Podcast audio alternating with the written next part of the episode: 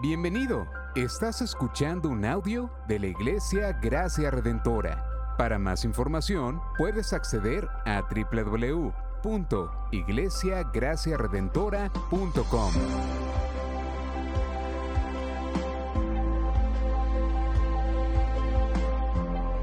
En la exposición de la palabra, el pastor Israel Vega. Ahí mismo yo les voy a pedir que, que busquen sus Biblias. Vamos al sermón de hoy. Vamos a ir a Apocalipsis. Volvemos a nuestra serie de Apocalipsis. Luego de estar un, tiempo, eh, varios domingos, eh, hicimos una pausa para estar predicando otros otros textos. Así que volvemos a Apocalipsis y nos quedamos en el, en el capítulo 12 de Apocalipsis. Así que yo pido que pueda buscar sus Biblias. Apocalipsis 12. Apocalipsis 12. Todo el que pueda estar de pie, leemos la palabra del Señor y oramos. El Señor nos ayude a poder internalizar su palabra en nuestros corazones. Tenemos todos el tiempo de, de la enseñanza de la Escritura, así que pido a a todos que puedan estar eh, atentos. Si tiene que ir al baño, vaya un momento ahora. Eh, a, los niños, recuérdele que es el momento de la exposición de la escritura, eh, que dentro de su niñez puedan entender este momento. Así que le pedimos la ayuda a todos ahí y nosotros también. Apocalipsis 12 dice de la siguiente manera. Y una gran señal apareció en el cielo, una mujer vestida del, del sol, con la luna debajo de sus pies y una corona de dos estrellas sobre su cabeza. Estaba encinta y gritaba, estando de parto y con dolores de alumbramiento. Entonces apareció otra señal en el cielo. He aquí un, un gran dragón rojo que tenía siete cabezas y diez cuernos, y sobre sus cabezas había siete diademas. Su cola arrastró la tercera parte de las estrellas del cielo y las arrojó sobre la tierra y el dragón se paró delante de la mujer que estaba para dar la luz a fin de devorar a su hijo cuando ella diera luz. Y ella dio a luz un hijo varón que ha de regir a todas las naciones con vara de hierro. Y su hijo fue arrebatado hasta Dios y hasta su trono. Y la mujer huyó al desierto donde tenía un lugar preparado por Dios para ser sustentada allí por, por 1260 días. Entonces hubo guerra en el cielo Miguel y sus ángeles combatieron contra el dragón. Y el dragón y sus ángeles lucharon, pero no, pudieron vencer, ni se halló ya lugar para ellos en el cielo.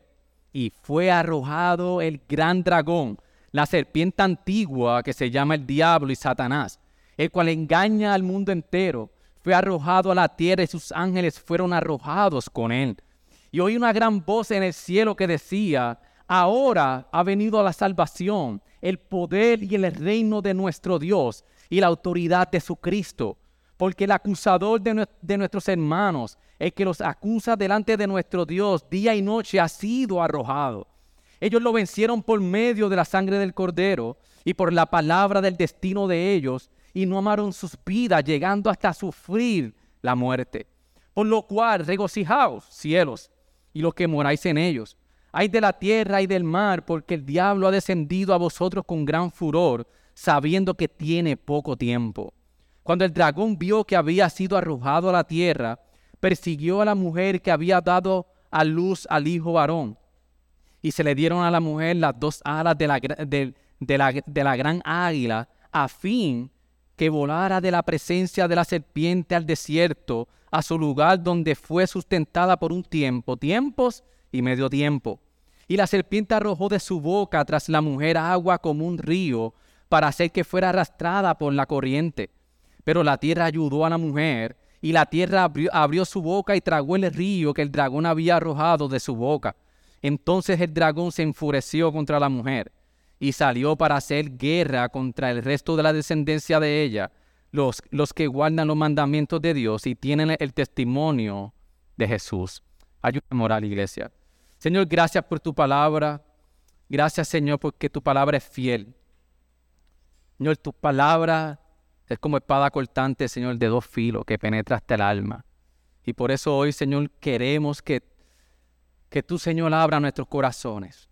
Señor, que nuestros corazones estén dispuestos a escuchar tu voz y que podamos experimentar, no solamente conocer la verdad de de tu palabra, sino que podamos experimentar las verdades de tu palabra en nuestras vidas, Señor. Señor, necesitamos que tu palabra penetre en nuestros corazones hoy.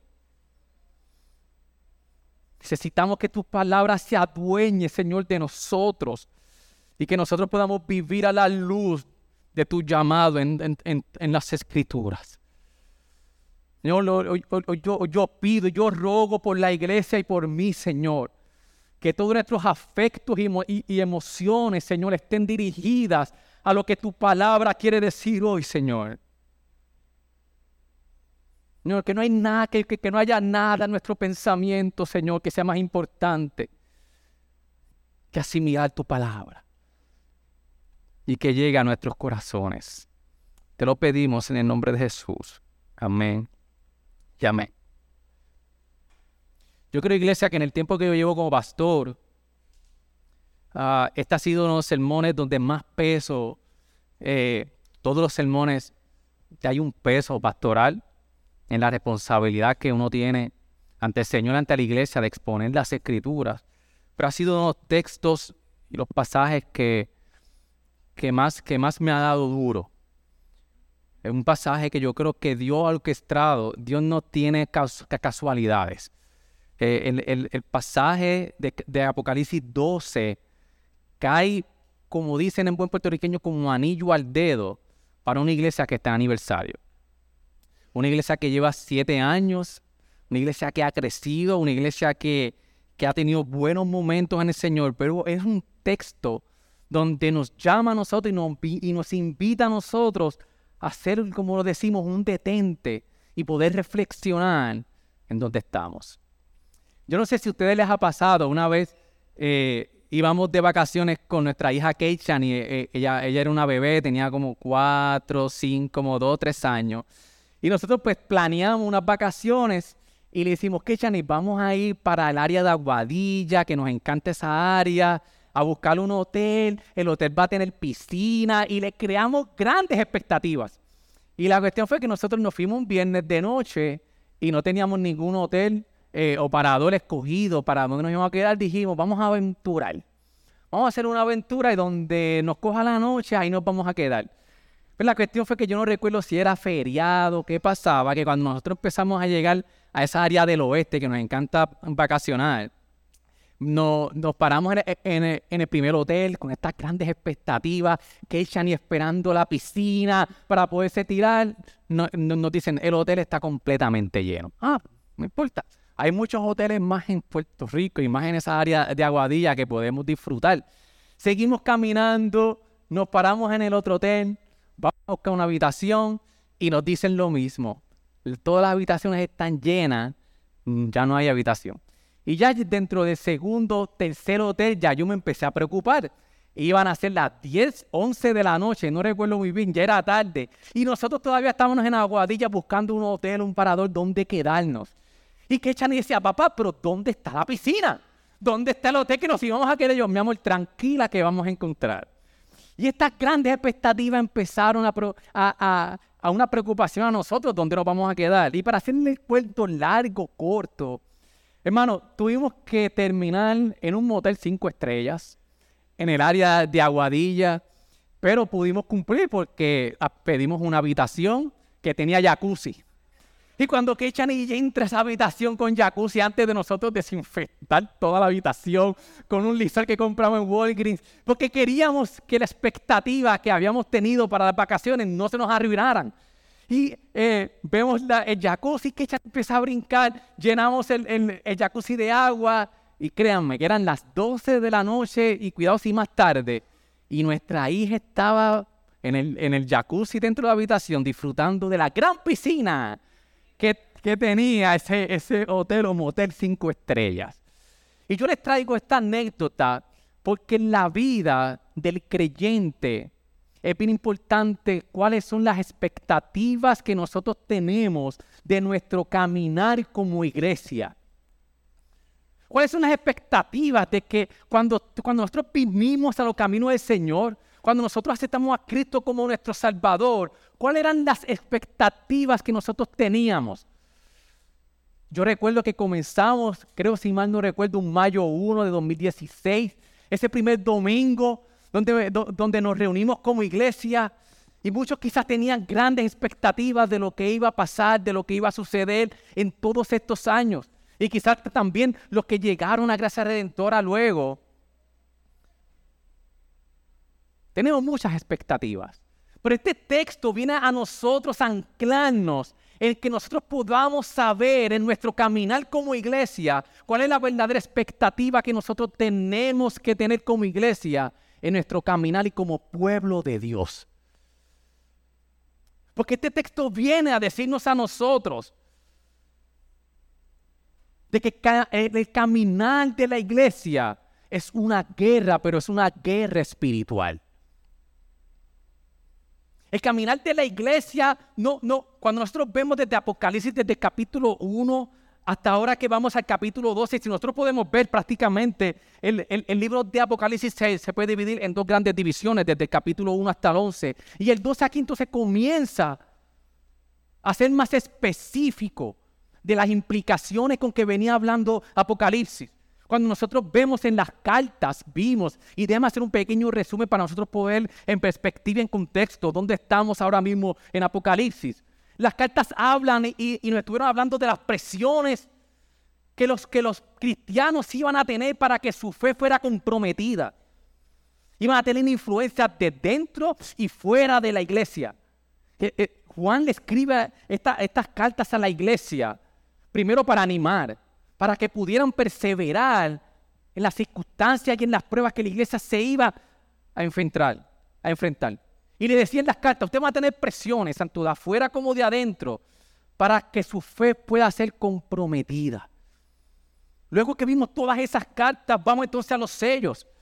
Y los sellos no, nos estuvieron revelando que había unas fuerzas, hay unas fuerzas espirituales del maligno que están desatadas en este mundo, tanto para los creyentes, pero para el no creyente. Los sellos nos mostraron todo que había una fuerza espiritual y iba a atacar tanto a la iglesia como al que no es iglesia. Luego entonces vimos las trompetas, que si podemos ver un resumen de las trompetas nos revelan las fuerzas espirituales del maligno.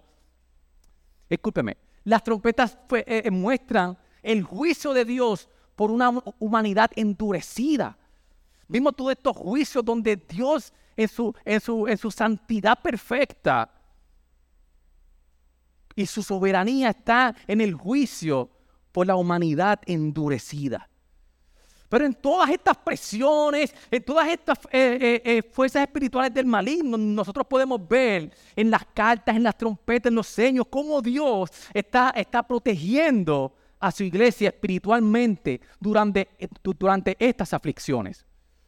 La carta de Apocalipsis viene a darle la expectativa a la iglesia de este tiempo, es decir, el caminar que ustedes tienen en el tiempo, tiempo y tiempos, en los 1260 días, lo que Juan está haciendo es durante el tiempo desde que Cristo ascendió a los cielos y Él va a regresar.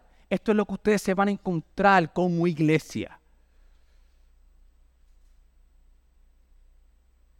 Por lo tanto, el punto principal que nosotros podemos ver en el capítulo 12 para la iglesia de ese tiempo y para nosotros es la protección de Dios para su pueblo contra Satanás y sus, y sus seres espirituales. Pero esa protección es debida, como dice el texto, a la victoria decisiva de Cristo sobre Satanás en la cruz del Calvario a través de su muerte y de su resurrección. Este, este, capítulo viene entonces con propósito de animar a la iglesia, a los lectores, a que puedan perseverar en su testimonio a pesar de la persecución. Déjeme repetirlo, iglesia, el propósito de este texto, a la luz de que hay, hay, hay una guerra espiritual. Esa guerra espiritual está ganada por la iglesia a través de la muerte y resurrección de Cristo en la cruz viene entonces a animar a la iglesia a que puedan perseverar en qué? En su testimonio de cómo nosotros tenemos que, comportarnos como iglesia.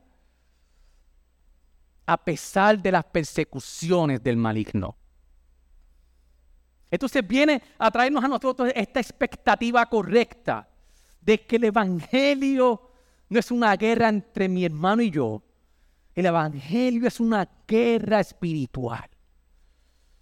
Y cuando nosotros vamos al capítulo 12, esto es una escena que no hay Avengers, no hay ninguna película que para mí se pueda, esta escena de, eh, esta, de, esta, de, esta narración, tiene, tiene unas imágenes, tiene unos personajes, tiene una mujer, tiene un dragón y tiene un hijo. Entonces nosotros empezamos a, a buscar quién es la mujer, quién es el dragón, quién es el niño. Juan entonces empieza a decir que hubo una gran señal. Apareció en el cielo una mujer vestida del sol con la luna debajo de sus pies y una corona de dos estrellas sobre su cabeza.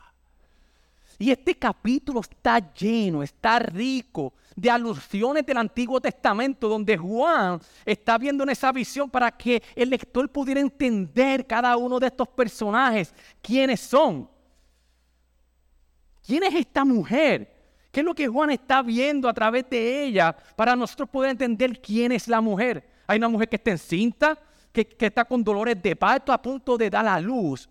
Y si nosotros podemos mirar en el Antiguo Testamento, esto es una escena que nosotros vemos en la mujer, el sol, hay, hay una luna y hay una corona con dos estrellas. Esto nos remonta a nosotros a, a Génesis 37, 9, cuando José tuvo un sueño donde sus once hermanos se arrodillaban delante de él. Y dice el texto, José tuvo también otro sueño y se le contó a sus hermanos diciendo, he aquí, he tenido otro sueño. Y el sol, escuche bien, la luna y once estrellas se inclinaban ante mí.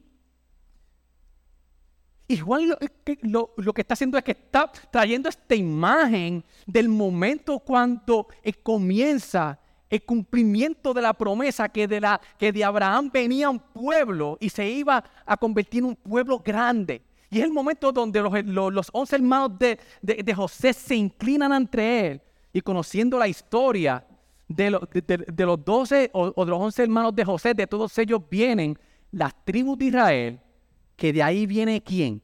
El pueblo de Dios.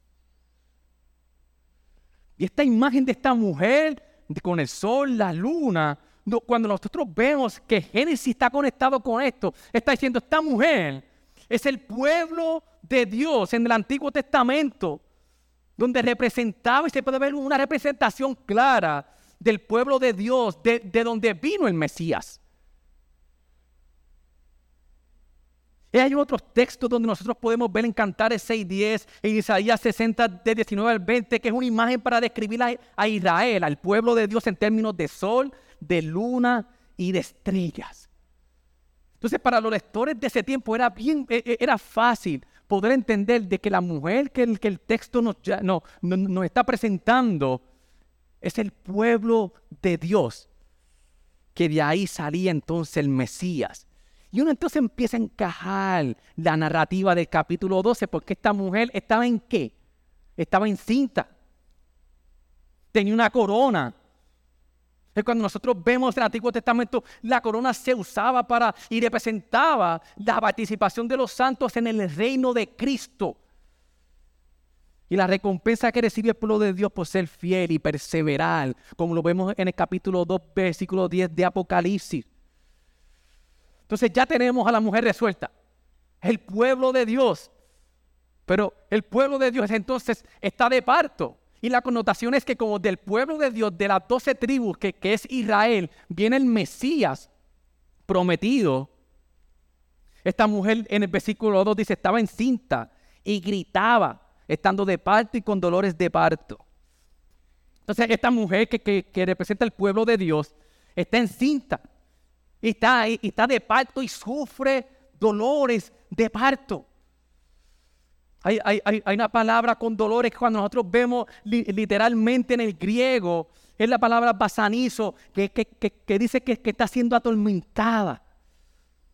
Se se usa, esta palabra en el Nuevo Testamento para, describir el sufrimiento de castigo, de pruebas y persecución. Está diciendo, esta mujer que representa al pueblo de Dios, está en sufrimiento o va a pasar sufrimiento, está pasando pruebas y persecución, mientras da a luz al Mesías. Es el pueblo de Dios escogido que está sufriendo como dolores de parto. El pueblo de Dios escogido, el, Israel como pueblo, que de la descendencia de ellos entonces viene el Salvador. Y cuando nosotros vemos toda esta imagen de que entonces en el versículo 3 dice, entonces apareció otra señal en el cielo. He aquí que un gran dragón rojo que tenía siete cabezas y diez cuernos, y sobre sus cabezas había siete diademas. Entra en escena entonces ahora entre la mujer con dolor de parto, que estaba, eh, estaba encinta, con dolor de alumbramiento. Entonces entra otra señal, un dragón rojo y cuando vemos en el texto, que se, aquí es fácil poderlo ver, porque luego el texto en el versículo 9 nos dice que este dragón es Satanás, la serpiente antigua. Entonces entra en escena el dragón. Y nos dice el texto entonces de que venía a fin de devorar a su hijo cuando ella diera a luz. Y esta es la escena. Es la mujer a punto de parir con dolor de parto. Y hay un dragón que sale en escena y dice, yo estoy esperando que tú des, a luz a tu hijo para yo enfrentarme y devorarlo. Cuando nosotros podemos ver, esto es una escena que, está, que, es igual a, la de Génesis 3, 14 al 16. Cuando en la caída se presenta la serpiente y Adán y Eva. Y cuando nosotros vemos en Génesis, es la promesa de que, la, la, promesa de la respuesta de Dios por el pecado de Adán y Eva, le dice a la serpiente, que de la simiente de la mujer va a venir uno que te va a picar la cabeza. Pero ¿qué le dice la serpiente? Pero tú la herirás en el calcañar. Cuando nosotros vemos esta escena, entonces es el cumplimiento de Génesis 3.15. Donde cuando nosotros vemos la historia de redención, hay una guerra entre el dragón y el hijo.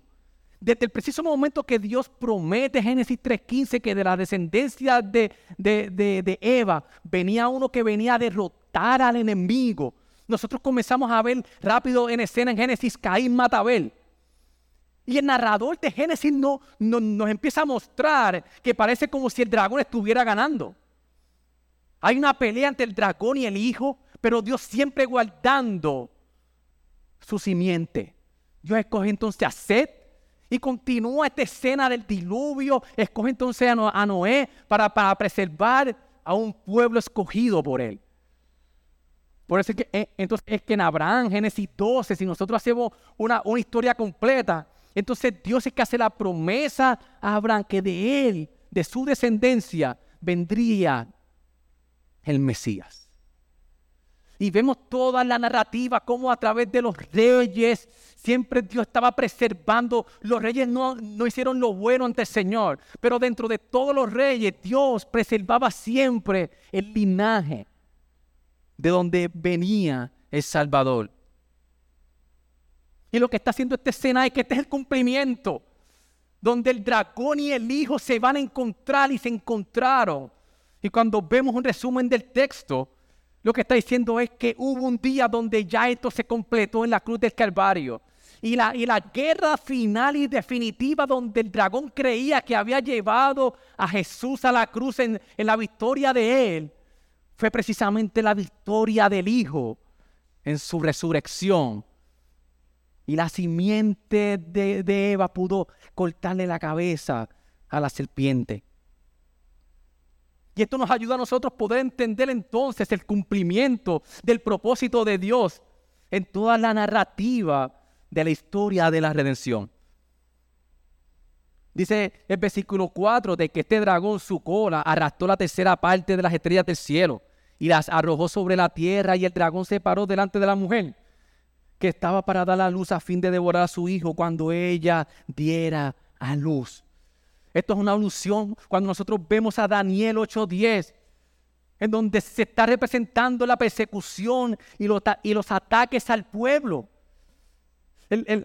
aquí el dragón arrastra una tercera parte de las estrellas del cielo. ¿Quiénes eran las estrellas? Era el pueblo de Dios. Y, es una imagen de cómo entonces el pueblo sigue siendo atacado a través de toda la historia de la iglesia. Pero entonces el diablo se, se para delante de la mujer a fin de devorar a su hijo cuando ella diera a luz.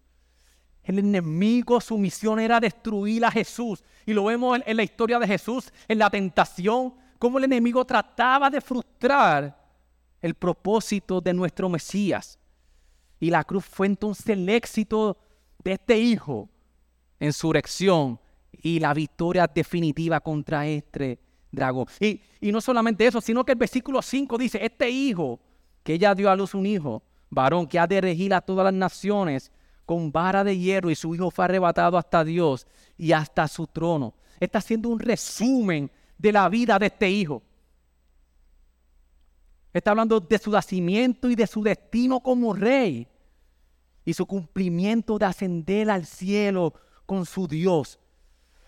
Y cuando nosotros vemos estas palabras de que gobernará todas las naciones, esto nos remonta a nosotros al Salmo 2, 7 al 9, que es un salmo eh, mesiánico, donde dice, ciertamente anunciaré el decreto del Señor que me dijo, mi hijo eres tú. Yo te he engendrado hoy, pídeme y te daré las naciones como herencia tuya y como posesión tuya los confines de la tierra. Y mire cómo dice el Salmo, tú los quebrantarás con vara de hierro, los desmenuzarás con vaso, como vasos de alfarero.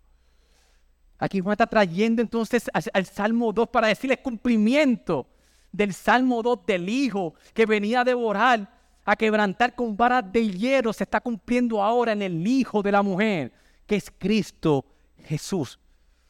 Pero la escena no se queda ahí. De momento, entonces, el versículo 6 dice que la mujer huyó al desierto, donde tenía un lugar preparado por Dios para ser sustentada allí por 1260 días. Nosotros vemos entonces que la mujer huye, tuvo que huir al desierto a ser sustentada. Esto nos recuerda en Éxodo cómo el pueblo de Dios, es cuando estaba en cautividad en Egipto, Dios lo tuvo que llevar al desierto. Y dentro de todo esto, de que la mujer está siendo llevada al desierto para ser protegida, y sustentada por Dios. El versículo 5 lo que nos dice, mientras todo está ocurriendo, este hijo que nació es el que va a regir y va a gobernar sobre todas las naciones. Este, este, este hijo va, a ascender y en vez de ser destruido por el dragón, va a tener una victoria sobre él. Y, y, y, aquí en el texto hay un paralelo también con el versículo 14, es que nos dice de que se le dieron a la mujer las dos alas de la gran águila, a fin de que volara de la presencia de la serpiente al desierto. Otra vez no, no menciona, a su lugar donde fue sustentada por un tiempo, tiempos y medio tiempo. Y, y, es en este paralelo que nosotros podemos ver que Dios entonces le dice a la iglesia de este tiempo, así como yo guardé al pueblo de Israel, lo saco de Egipto, lo llevo al desierto, lo estoy protegiendo en el Antiguo Testamento. Vemos a Dios protegiendo al Mesías y vemos a Dios protegiendo a su iglesia, donde pueda ser protegida y alimentada del, del enemigo hasta que Cristo regrese. Pero aquí hay una ironía, porque hay una dualidad en el desierto. Es el lugar donde Dios va a guardar a la mujer pero también es el lugar donde la iglesia va a ser atacada por las huestes espirituales. Y dejamos eso en coma para luego entonces hablar más, en detalle de eso. Pero entonces, la pregunta que nosotros nos, debemos de hacer es, ¿cómo todo esto es posible? Que nosotros estamos siendo protegidos, que vamos a perseverar en medio de tanto sufrimiento, pastor. ¿Cómo, cómo, cómo todos estos textos nos ayudan a nosotros a que la iglesia en su sufrimiento está siendo protegida y sustentada. ¿Cómo esto? Los versículos de 7 al 12 entonces nos explican cómo esto puede ser posible. Y en resumen de 7 al 12 lo que nos dice es que a través de la muerte y resurrección de Cristo es que nosotros podemos resistir los ataques de Satanás. Es a través de la victoria de Cristo que nosotros como iglesia podemos tener que a la luz de una expectativa real de la lucha espiritual, por la muerte y resurrección de Cristo, nosotros podemos también tener la victoria en Él. Y de 7 a 9, nosotros entonces en la visión, Juan ve, se remonta al cielo. Y ve una misión de, de Miguel y sus ángeles combatiendo contra Satanás, el diablo. Y esta escena lo, lo, que nos lleva es a nosotros poder ver de que Juan está luciendo también a Daniel 10, 12 al 1. Es un lenguaje de Daniel donde había uno que se llamaba Miguel también, que junto al Hijo del Hombre venían entonces a guerrear contra Persia y contra Grecia y contra los reinos que estaban alrededor del, pueblo de Dios. Y el texto lo, lo, que nos está diciendo es, mientras en la tierra está, está, sucediendo esta guerra entre el dragón y el hijo, en los cielos se está desatando una guerra en donde Miguel y sus ángeles derrotan al dragón. Y es una imagen para que nosotros podamos entender que la guerra espiritual está ganada por todos lados, tanto en la tierra como en el cielo. El texto dice, Miguel arrojó al dragón, al gran dragón, la serpiente antigua que se llama Satanás, diablo, el cual engaña al mundo entero y fue arrojado a la tierra y sus ángeles fueron arrojados ante él. Pero entonces luego, desde, el versículo 10 al 12, hay un himno que interpreta los versículos de 7 al 9. ¿Qué es lo que significa todo esto que ha ocurrido? Que hay una, hay una escena que, que, hay, que hay un conflicto entre, eh, entre el dragón y el hombre. Miguel gana en los cielos contra las huestes celestiales, contra Satanás. Este himno interpreta y nos dice, y le dice a la iglesia, hey, ha llegado la salvación el poder y el reino de nuestro Dios y la autoridad de su Cristo, porque el acusador, y ahora llamo al diablo como acusador de nuestros hermanos, es que los acusa delante de nuestro Dios día y noche, ha sido arrojado. Está mostrando que es un hecho real y presente, que el poder de Cristo, el reino de nuestro Dios y la autoridad de Él es un hecho real y presente está diciendo al pueblo de Dios, usted van a tener persecución, pero yo lo voy a estar perseverando porque Cristo ya ganó en la cruz del Calvario. Jesús está reinando hoy, iglesia. Él decía al pueblo, tranquilos, que ya Jesús está reinando. Satanás fue arrojado del cielo. La soberanía le pertenece a Jesucristo. El acusador ha sido derrotado. El trabajo de Satanás contra nosotros, iglesia, siempre ha sido de acusarnos. Pero ya no puede ir más ante Dios para acusarnos y, acusar a su pueblo porque fue derrotado en la cruz por Cristo. ¿Y cómo fue entonces vencido Satanás? El versículo 11 nos dice, ellos lo vencieron por medio de qué? Por medio de la sangre del cordero. Es en base al sacrificio de Cristo que el pueblo podía vencer toda esta travesía. Aquí resume, iglesia, desde, el, el, versículo 11, el, versículo 11 podemos decir que está haciendo un resumen del propósito de todo este capítulo. Y atiéndame bien aquí para que nosotros podamos anclar cómo nosotros hoy como iglesia podemos tener esperanza y tener la expectativa correcta de esta guerra espiritual. Aquí está diciendo de que quería asegurar y animar a los creyentes que se encuentran con el mal satánico en la tierra, que el mal ha sido derrotado, aunque parezca lo contrario. Juan aquí no está viendo una iglesia que está triunfando con la expectativa humana. Juan está diciendo, la iglesia está, triunfando con una expectativa espiritual.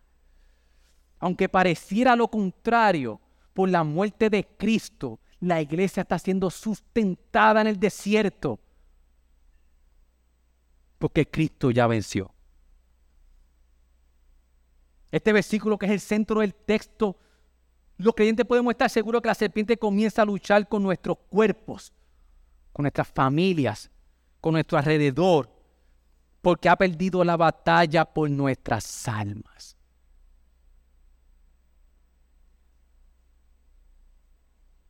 El sufrimiento de los cristianos, cito de un comentarista, es un signo no de la victoria de Satanás. Escúcheme bien, iglesia, el sufrimiento del cristiano no es un signo de la victoria de Satanás, sino la victoria de los santos sobre él por su fe en el triunfo de la cruz con la que su sufrimiento los identifica con Cristo. Entonces el estatus de los santos en el cielo ha sido legitimado, legitimado, estimado finalmente por el sufrimiento de Cristo en la cruz. Nuestro sufrimiento no es la victoria de Satanás, sino que apuntan a la victoria de Cristo. Que de la misma forma de como Cristo sufrió, nosotros estamos siendo perseguidos como Cristo por las huestes celestiales. Pero que ese sufrimiento nos apunta entonces de que ya la victoria la hemos obtenido, así como Cristo triunfó en la cruz contra Satanás y le cortó la cabeza. Pero entonces luego el versículo 11 nos dice que ha sido vencido por la palabra de su testimonio del pueblo y, no amaron sus vidas hasta sufrir la muerte. Aquí iglesia el llamado entonces está diciendo, como ustedes ya, ya, ustedes saben lo que, está, lo, lo, que les va a ocurrir como pueblo, que hay una guerra espiritual. Pero ustedes saben de que ya tienen la victoria en Cristo y aún en medio de esa persecución, la iglesia debe de guardar el testimonio y estar dispuesta incluso hasta la muerte por la causa de Cristo. Lo que está diciendo es que la victoria por medio de la sangre le daba yo la valentía. Él está diciendo, yo sé dónde yo les he llevado a ustedes. Los he llevado al desierto, pero les estoy dando la valentía y la fuerza de guardar el testimonio y de sufrir por la causa. Que llamado de la iglesia, aún en nuestras circunstancias y en la guerra espiritual a nosotros como iglesia, en nosotros guardar el testimonio, como dice al final el versículo 17 guardar los mandamientos de Dios y tienen el testimonio de Jesús. El llamado de nosotros es a cómo nosotros entonces estamos respondiendo ante los, ante los ataques del enemigo. Porque incluso en el versículo 12 hay un llamado a regocijarse porque el Cordero ha vencido. Pues está diciendo, no solo yo, yo le doy las fuerzas, las herramientas, la valentía a sufrir por la causa. Le dice, se pueden regocijar en medio de todo esto, porque su rey ha, ha ganado. Se puede regocijar porque el Cordero ha vencido. Entonces desde el versículo 13 al 17 nosotros podemos ver la misma escena del dragón contra el hijo. La mujer es llevada al desierto para ser sustentada. Y trae una imagen del éxodo una, imagen donde nos ilustra a nosotros entonces qué significa que Dios nos guarda a nosotros. Cuando ve que la serpiente arrojó desde su boca tras la mujer que agua como un río para hacer que fuera arrastrada por la corriente. Pero la tierra ayudó a la mujer y la tierra abrió su boca y tragó el río que el dragón había arrojado de su boca. Esto es una escena cuando el pueblo de Dios está frente al mar Y dice el texto en Éxodo, desde que entonces Faraón fue sumergido por el mar rojo. Está trayendo esta escena que de la misma manera como Dios sustentó al pueblo en el Éxodo y derrotó a Faraón, que, que, simbolismo de Satanás, lo está trayendo aquí. Está diciendo, así mismo está ocurriendo contra la guerra de la iglesia espiritual y del el Hijo contra el dragón. ¿Qué nosotros podemos aprender de todo esto, iglesia? Ya no estamos yendo. Es la realidad de nuestro sufrimiento como iglesia. En el ya pero todavía no de que Cristo ya ascendió y en lo que Él regresa. Este texto lo que nos lleva a nosotros a, tener conciencia de que en este tiempo nosotros podemos caminar, como dice el texto, regocijándonos y dando testimonio, porque Jesús ya venció. Y la muerte está asegurada. También este texto no, nos lleva a nosotros a poder caminar con la expectativa correcta de que la realidad de la batalla espiritual. Y yo sé que muchos de nosotros venimos de un lado o del otro. Podemos venir de iglesias donde nos vestíamos con, con camuflaje, hacíamos las pantomimas y había, había, había, había un exceso de lo que era la guerra espiritual, pero hay otros que son más tentados a no estar conscientes de que la iglesia, de, que, de que la iglesia está siendo atacada por Satanás desde dentro y de afuera. Y por eso entonces, iglesia, que nosotros estos siete años que hemos estado como iglesia, este texto nos lleva a nosotros poder crecer espiritualmente, como decía Pastor Félix, en nuestra madurez espiritual y ver y no menospreciar los ataques del enemigo a iglesia gracia redentora. Que el enemigo no coge, escuche bien iglesia, el enemigo no coge descanso. El enemigo no coge vacaciones. No hay un minuto, no hay un segundo en donde nosotros podemos menospreciar las maquinaciones del enemigo contra esta iglesia.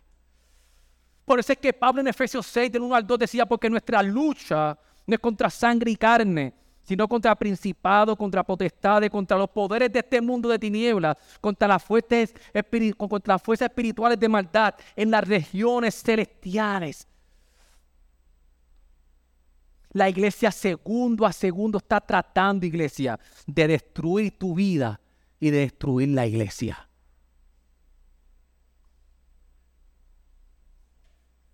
El enemigo está actuando, como dice el texto, porque le queda poco tiempo. Y está como un dragón en contra de la mujer, en contra de la iglesia, para devorarnos. Por eso es que nosotros como iglesia en estos siete años. Es un buen momento, iglesia, para nosotros reflexionar. ¿Cómo estamos respondiendo a los ataques del enemigo que salen dentro y fuera de la iglesia? ¿Cómo estamos respondiendo?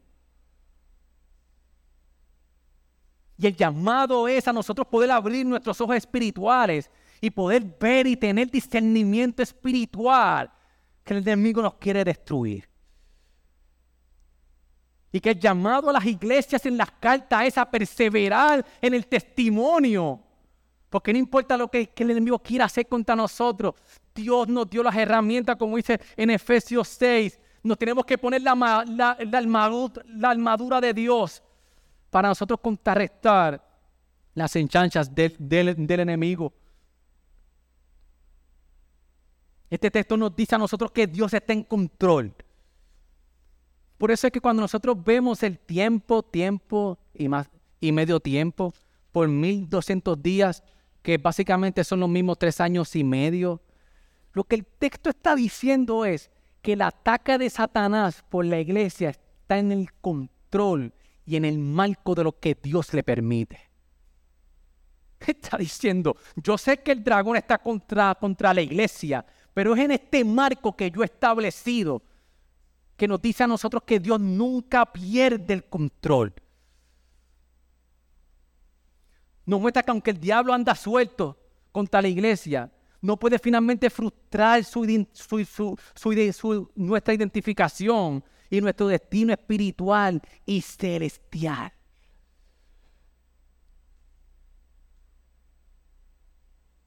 Dios está con nosotros como iglesia. También nos enseña que en el desierto hay una, hay, una naturaleza dual. ¿Por qué dual, pastor? Porque como ahorita mencioné, que aún en el desierto, que es el lugar donde el enemigo está haciendo eh, eh, la, la guerra a la iglesia, es el mismo lugar donde Dios la está protegiendo. Donde existen los peligros, espiritualmente hablando, es el mismo lugar donde Dios designó protegernos. El desierto en sí no nos protege, pero es el lugar invisible donde ocurre la protección divina. Por eso es que para nosotros, en nuestra humanidad, el desierto es un lugar complicado, un lugar de complejidad. Hay protección, pero hay persecución y sufrimiento. El enemigo puede tocar nuestra carne lo que quiera, pero no puede tocar nuestras almas porque están guardadas en Cristo Jesús. Entonces, ¿cómo nosotros reconciliamos todo esto? ¿Cómo nosotros eh, eh, podemos entender su protección en medio de la persecución? Porque nos protege espiritualmente. Esto, es una alusión a Deuteronomio 8, 15, 16, cuando le dice Dios al pueblo, este condujo a través del inmenso y terrible desierto con sus serpientes abrasadoras y escorpiones, tierra sedienta donde no había agua. Él sacó para ti agua de la roca de, de, Pedernal. En el desierto te alimentó entonces con el maná que tus padres no habían conocido para humillarte y probarte y para finalmente hacerte bien.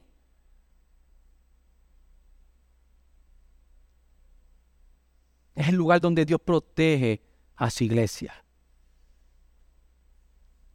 Por eso este texto nos da a nosotros la perspectiva correcta de cómo, de lo que nosotros debemos de esperar como iglesia. Y el llamado es a la iglesia, nuestro rol es de ser testigos de Dios aquí en la tierra, testigos fieles, aún en medio de la persecución. Por eso es que el triunfo de la iglesia no es un triunfo como, como, como lo quiere ver el mundo político, económico, sino a través de una iglesia que a través del sufrimiento y de la, y de la persecución espiritual y la perseverancia en este tiempo sigue fiel a su Dios. Ese es el triunfo de la iglesia. Que en el desierto nosotros nos amparamos en la victoria de Cristo y podemos perseverar y ser fiel al testimonio de Dios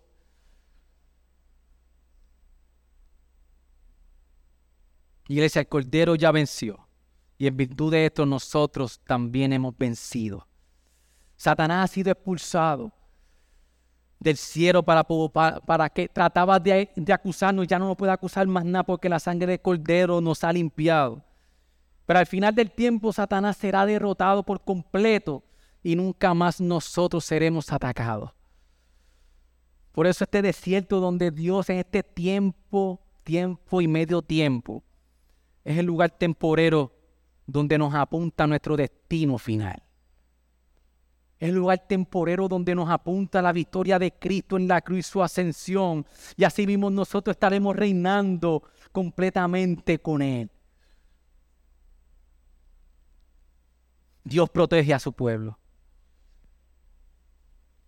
Y mientras Chino pasa y el grupo de, de adoración no podemos olvidar, iglesia, que Dios nos protege. Estamos en, persecución, pero cuidados por Dios. Por eso necesitamos permanecer en, el testimonio. Eso va a costar sacrificios. El llamado era aquí, incluso hasta la muerte.